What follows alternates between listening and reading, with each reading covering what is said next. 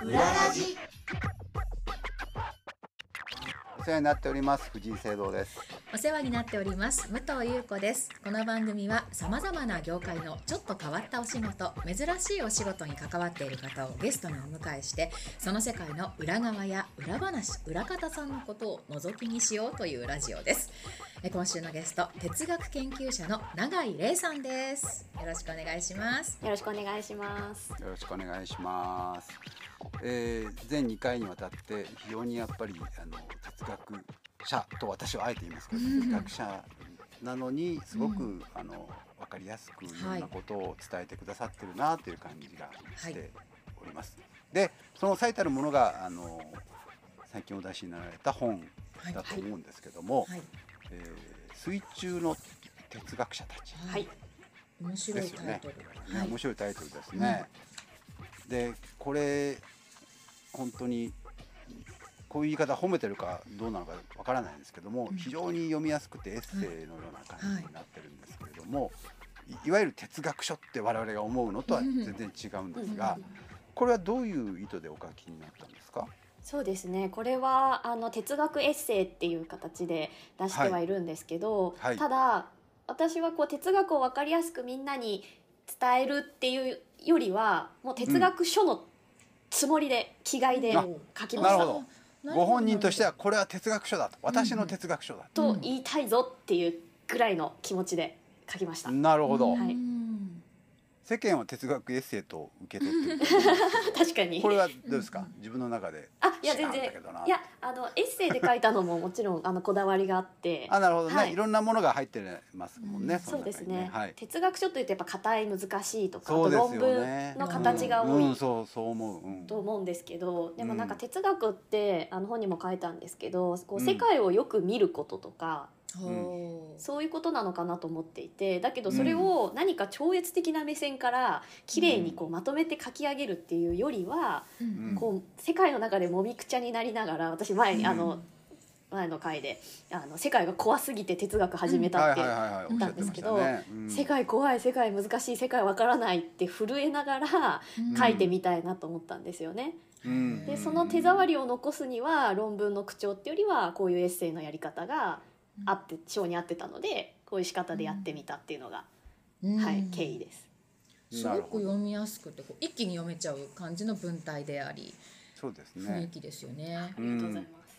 これはえもともとどっかに連載とかなさってたものなんですか？そうですね。もともとはブログを書いてたんですけど、うん。はい、はい。そこからあのはいあの連載しませんかって言っていただいて、小文社の方とかはい声掛けいただいて、それが本になりましたね。面なるほどね白いんですよ永井さんのブログ。ああそうなんだ、はい。なんかこうやっぱりちゃんと見てる方がいらっしゃるんですね。面面白いんじゃないかってね、うん。はい。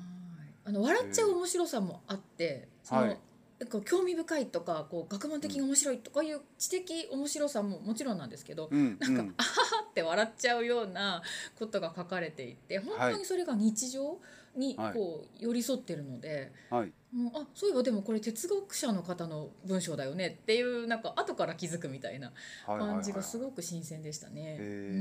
ブログをお書きになる時からそれを意図してこれは私の中では実は哲学書なんだけどってつもりなんですか？そうですね。まあ哲学書というかまあ自分自身が哲学したものを書いている。だからなんか誰かの紹介、まあ哲学者が書く本って多いのはやっぱ例えばニーチェを分かりやすくしましょうとかあのニーチェの名言をこう載せていきましょうっていうのが多いと思うんですけど、っていうよりは私自身が哲学したり人々と対話して哲学したその奇跡みたいなものを残すっていう意味で哲学書って感じですかね。なるほどね、はい。そういうことですよね。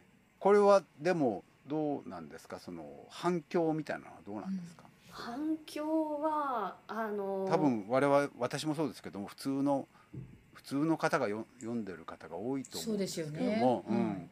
そうですね。あのちゃんとこうあ考えていいんだってことを言ってくれてありがとうみたいな 声はよくあ聞きますね。あ私も哲学していいんだ、もしくはすでに哲学してたんだたんだ。うんあーはいはいはい。ってことが分かって嬉しいっていうのはうんうん。受け取っていただけてるかなとは思いますね。なるほどね。あの前回の我々がねあのうん。対話の真似事をちょっとやった時に うどんについて考えた。具に,、うん、具にも 具にもつかない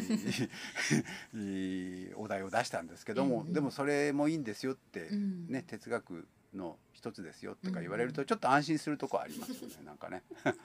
ああそうか。やっぱりそれはエッセイ的にねお書きになってるからうん。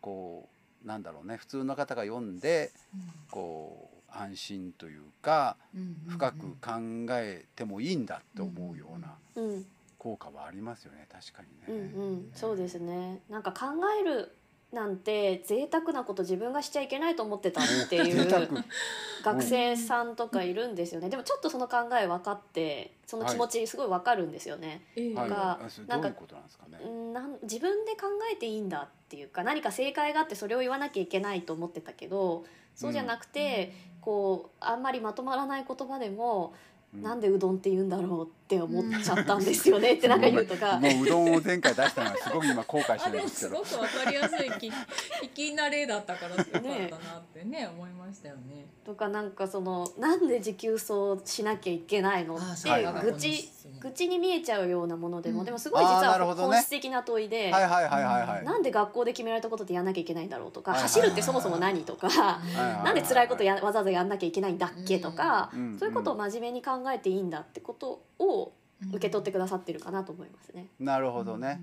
なんかへりくつこねないのっていうふうに一周してしまいそうなあのことをいいんだよっていうふうに受け止めてもらえたって感じた読者の方も多かったかもしれないですね。うんうんうん。これはうん読者の方は女性と男性はど女あ性が多そうな感じがするんですけどどうなんだああそうですかね。多分そうなのかもしれないですね。まあね永井さんが女性っていうこともあって、まあ本の作りもね非常にこう美しく作られてるから、うん。あの今話伺っててちょっと思い出したのが、えっとうん。私あの東京作家大学っていうところで、まあ、インチキっぽい名前なんですけども。まあでも放送作家協会がやってるから別にインチキじゃないんですけど。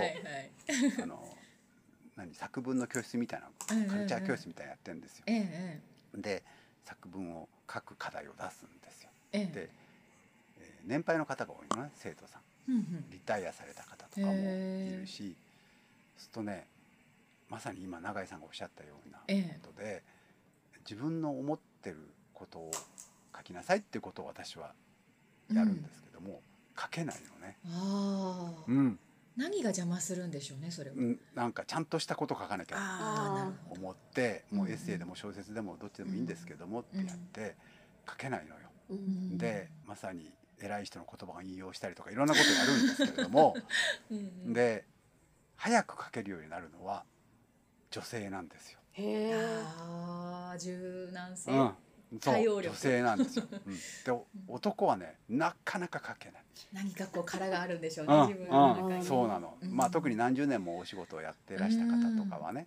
で女性は割と早めにこう自分の思ってることを書けるようになってうんやって国語の先生とかがいらしてはいはい。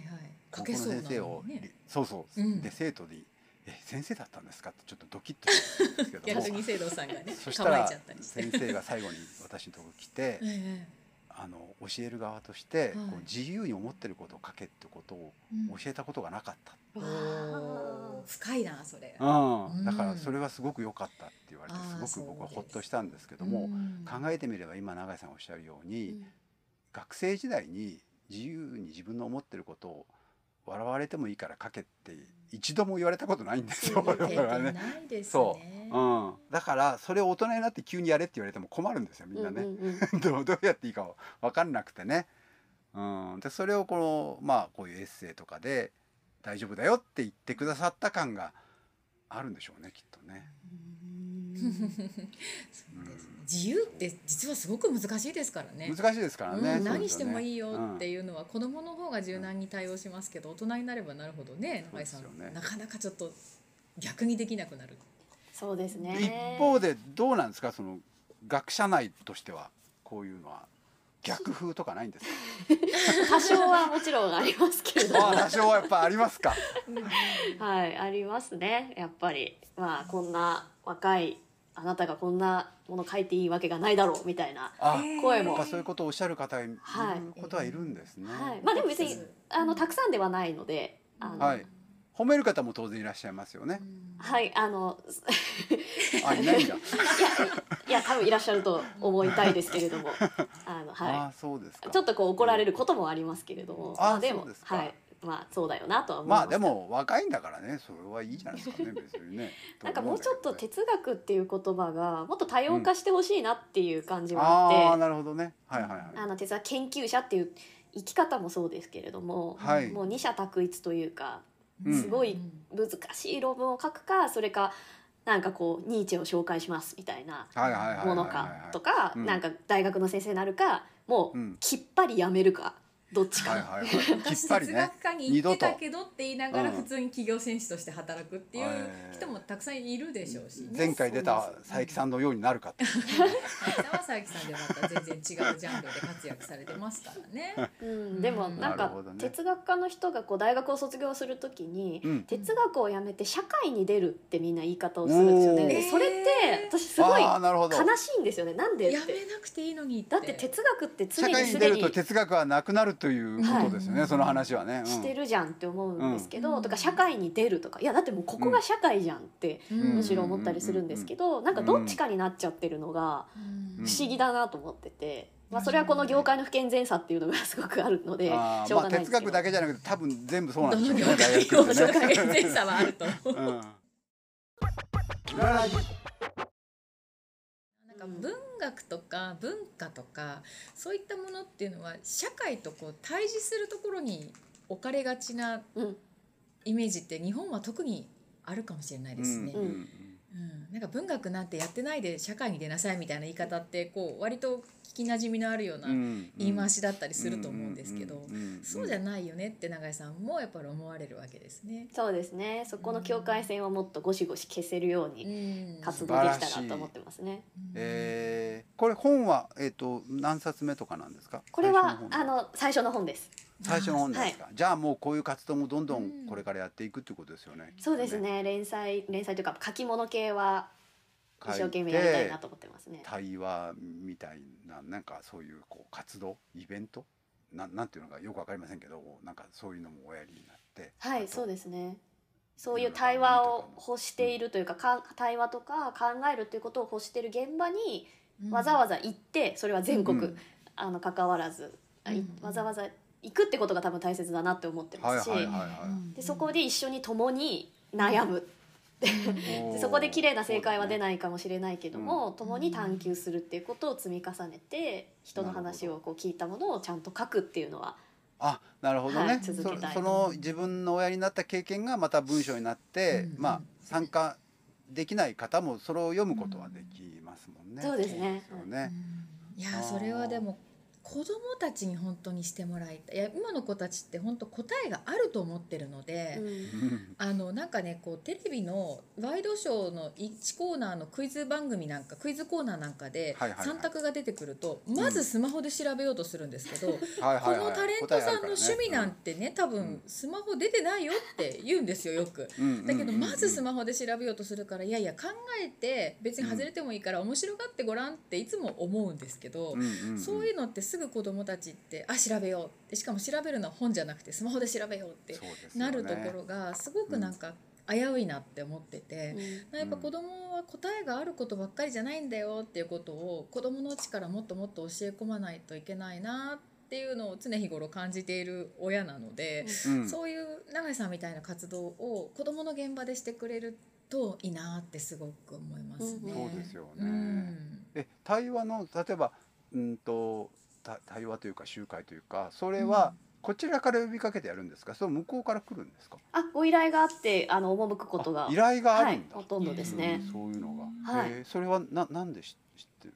多分あの本我々普通は知らん。あ本とか。本読んでくださって、うん。ご連絡してくださる方が多くってあうちの学校来てくださいとか私でも授業してくださいでもこういうことやってもらいたいんですみたいな依頼が来るんです。そうです企業でやってくださいとかへえ自治会まちづくりの場とかでやってくださいとか。じゃあよく勉強してらっしゃる方がいるんですねそういうのをね。先生方のアンテナとかも大事ですね、そうなってくるとそうですよね。知らないもんねだってね。うん。あでも実際今哲学の授業って増えてるんですよ。哲学対話のへ必修になってる学校もちょっとずつ増えてきて。あそうなんです、はい。まあ学校であればねじゃあうんうんうん。どなたか外の方を呼んでやりたいっていうのはありますよね、うん。確かにねそれこそスマホで探せばね。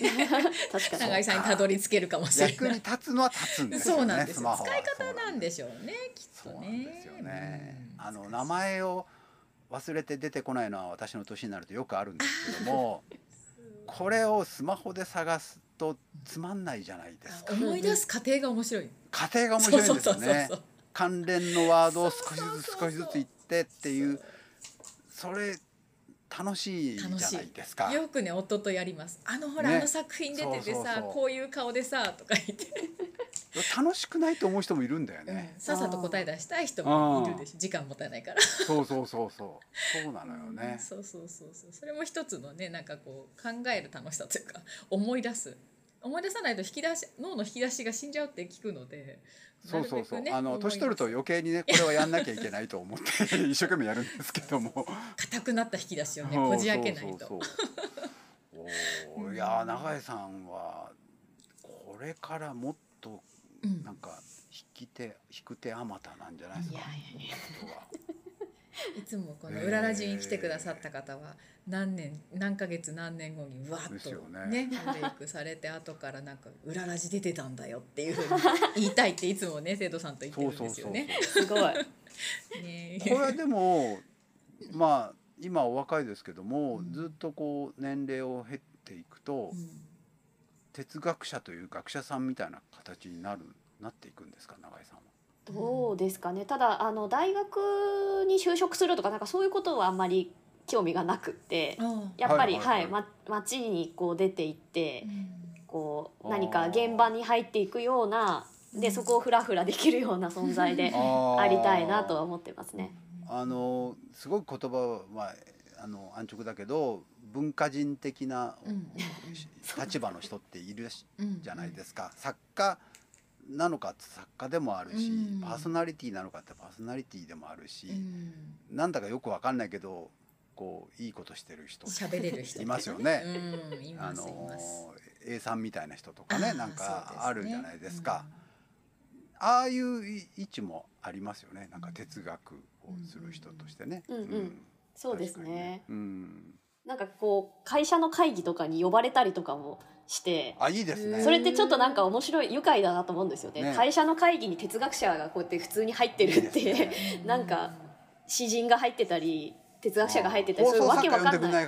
放送作家が入ってるとか そういうちょっとわけわかんない隙間みギャルをたいなのが派遣してる人いるもんね。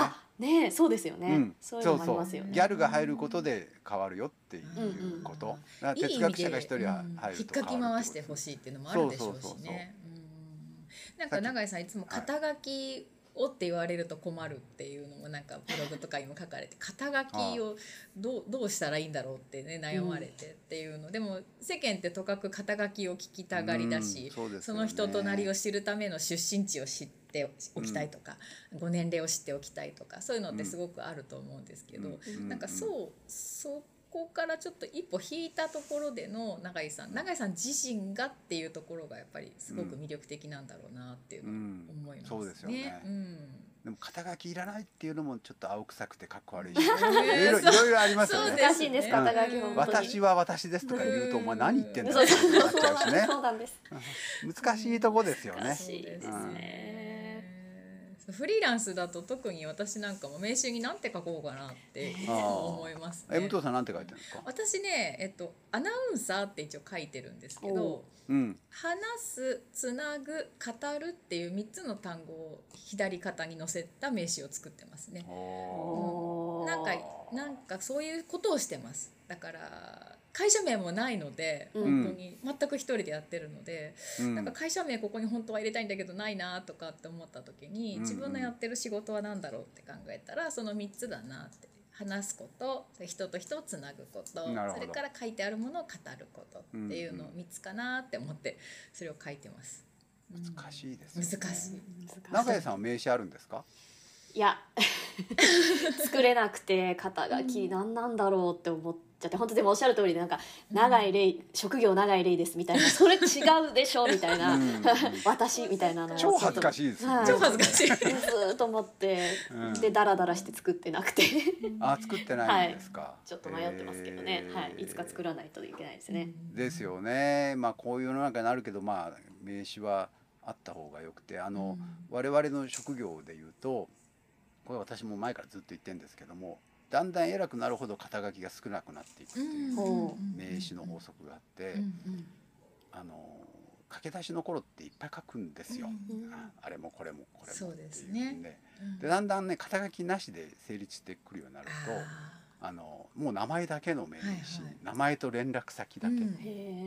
になっていくんですえよ。えなんか出世魚みたいな感出じですけども。をそぎ落としていく感じ だなぁと思って、えー若い時に私はそれを発見をして、うん。若い時から肩書きを書かないことにしたんでおすけどもう婦人もう悩まないこと。でもまあプロフィールで出せって言われるからうん。出すんですけども、もうそうそれはしょうがないから。うなかなかねこれはでも哲学もう一番最初に私哲学の哲がわからないという本当に門外観のあの恥ずかしい疑問を出しましたけどもいまだにわからないんですけどもんうん。これ哲学に限らずいろんなその、まあ、学者さんというかこういうことを考えていらっしゃる方はみんみんな同じような気がしますよね。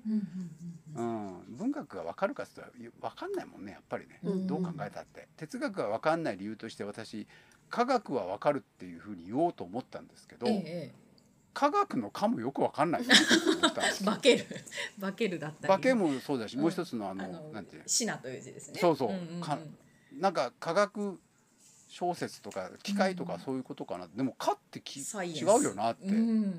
なんとか「科」って下にもついたりするから。そうですねあの科学の「科」ってなんだよって全然分かんないじゃんと思って。じゃあ哲学が分かんないのも一緒だなっていう。みんな分かんないんだっていう、うん。そんな哲学だけねその分かんない分かんないっていうそうそうそうそう。哲学だけ責めちゃいけないんだなと思って。他もよく化学もよく分かんないしねなんかうん。何が化けんだよっていう気もするしね、うんううん。ん。そそういうことか分かんないんだなと思いました。うん。ということが分かりましたねね。あそうそう。うんだからこの、まあ、3回にわたってね永井さんにいろいろお話を伺って、まあ、ただ多分何一つ分かってないんだ 何にも解決してないんですけれども、えでもなんかこうやってお話しした時間は共有できたしね、うん。あの聞いてる方もあ永井さんってそういう方なんだっていうのは、なんとなくこう分かんないけど感じることができますもんね。うんうん。で次読んでみようかなっていうふうにすればいいんじゃないですかね。そうですね。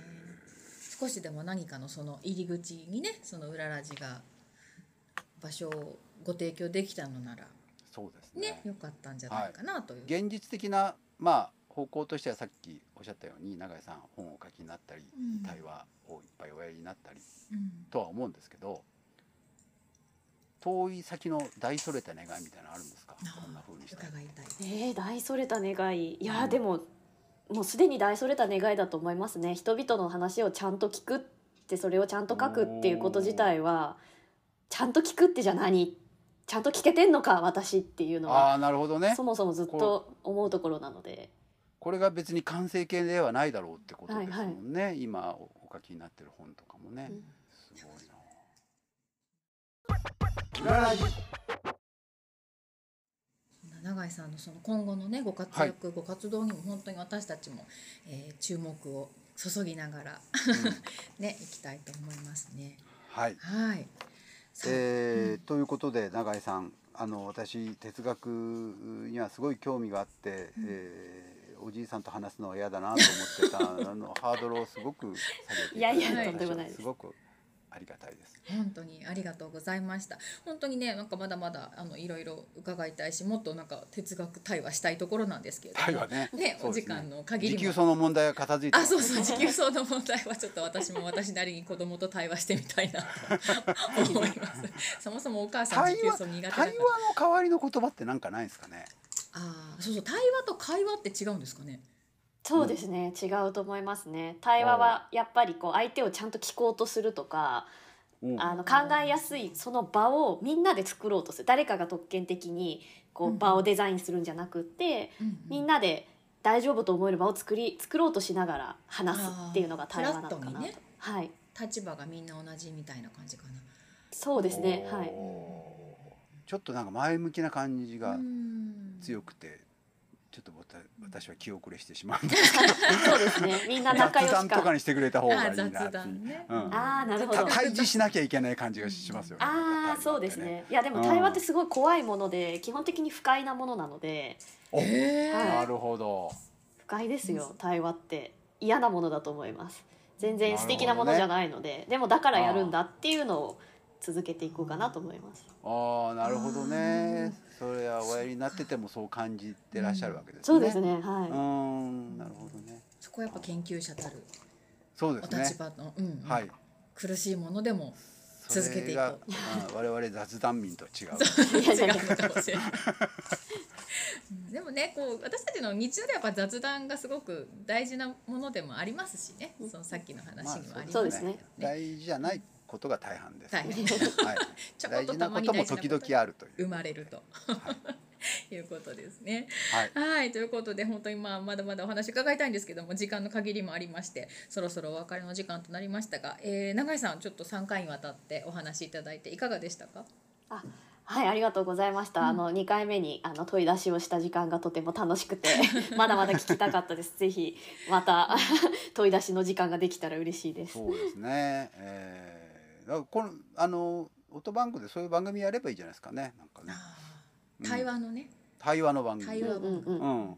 ゲストを迎えて、ね、そう2時間ぐらいの音声コンテンツで、うんうんうんうん。えー何の答えも出ないっていうのを週に1本ずつ嫌がらせのように配信するっていすごいいいと思います。うん哲学対話はまとめないんですよ。時間が来たら急に終わるんですそうですね、へー。はいだってまとめられないもんね。まとめられない答えないんだもんね、はい、いきなり私が「はい。では時間なので終わります。ありがとうございました」って言って終わっちゃうのでみんな「そうえー」って。まとめちゃうと意味ない気がしますよね。なんとなくね。うんそうかそうです。つい仕事柄まとめようとしてしそまう。うですよね。そうですよね。職業柄。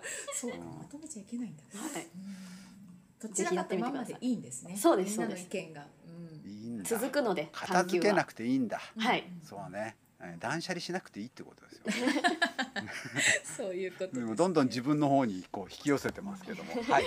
ありがとうございました。はい。はい、永井さん何かこう今後のあの告知などありますか？お知らせとか。あ。の SNS じゃないですけど。あじゃあぜひあの小文社から出てます。私の単調水中の哲学者たち、はい。ぜひ。面白いです。これすごく読みやすいです。本当に、うん、うん手に取っていただければ嬉しいです。はい、ありがとうございました。ということで今回の、えー、ゲストの方は哲学研究者の永井玲さんでした。えー、皆様からの番組ご感想は、えー、Twitter でハッシュタグ裏ラジをつけてぜひつぶやいてみてください。楽しみにお待ちしています。それではまたお会いしましょう。お相手は藤井聖堂と武藤優子でした。また来週。